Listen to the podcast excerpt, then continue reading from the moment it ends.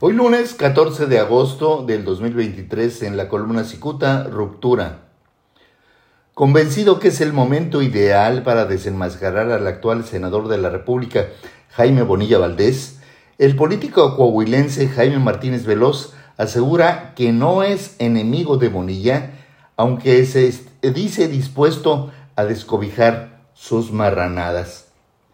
La cálida tarde del pasado domingo 5 Martínez Veloz aclaró que su distanciamiento con Bonilla no fue porque lo hayan despojado de la candidatura de Morena a la alcaldía de Tijuana, sino por negarse a respaldar la ampliación de la gubernatura bonillista de dos a cinco años.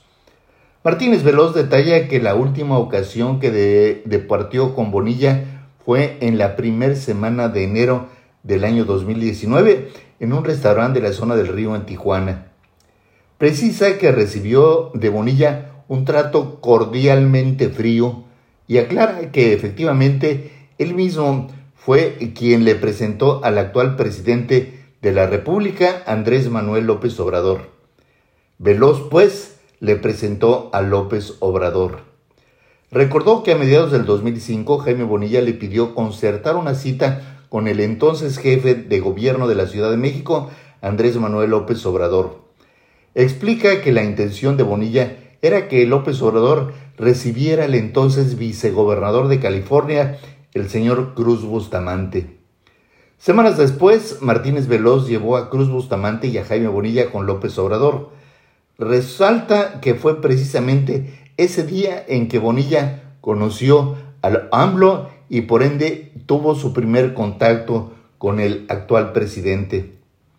En la conversación con Cicuta, Martínez Veloz se refiere al rompimiento de la relación amistosa con Jaime Bonilla y precisa que esta fue en marzo del 2019. Refiere que en ese momento Bonilla despachaba como delegado federal único en Baja California y al mismo tiempo era senador con licencia. Desde esas fechas, Jaime Bonilla ya preparaba el terreno para ser gobernador de Baja California, aunque desde entonces tenía que la intención era ampliar su gobierno de dos a cinco años. Cuatro años antes, los diputados locales habían decidido que la gobernatura del 2019 sería de dos años, pues de esa manera se empatarían los comicios con la elección federal.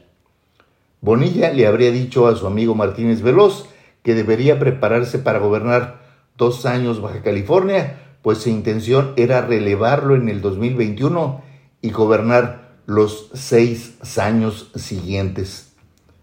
En caso de lograr la extensión a cinco años, entonces Bonilla sería el candidato y luego el gobernador. Ahí fue donde Martínez Veloz percibió la ambición desmedida de su amigo Bonilla y asegura que lo espetó en su intención de violentar la decisión de los legisladores.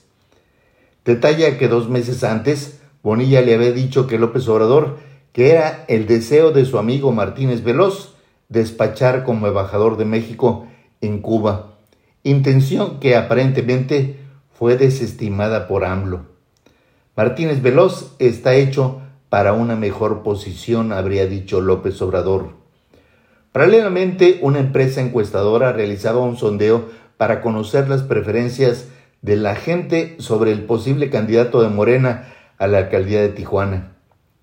A pesar de que los resultados de la encuesta favorecieron a Veloz, el candidato de ese partido fue el empresario Arturo González Cruz. Cicuta cuestionó a Veloz su evidente resentimiento, pues días después aceptó ser candidato del PRD a la gubernatura de Baja California y por ende contender con el propio Bonilla.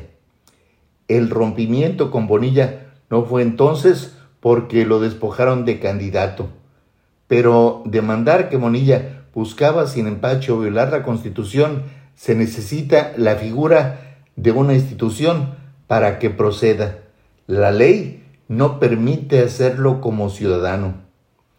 En ese momento no sabíamos si otros partidos políticos interpondrían un recurso de inconstitucionalidad, aunque desde mi trinchera, el PRD, podría impulsar esa denuncia contra la intención de Bonilla de ampliar su periodo.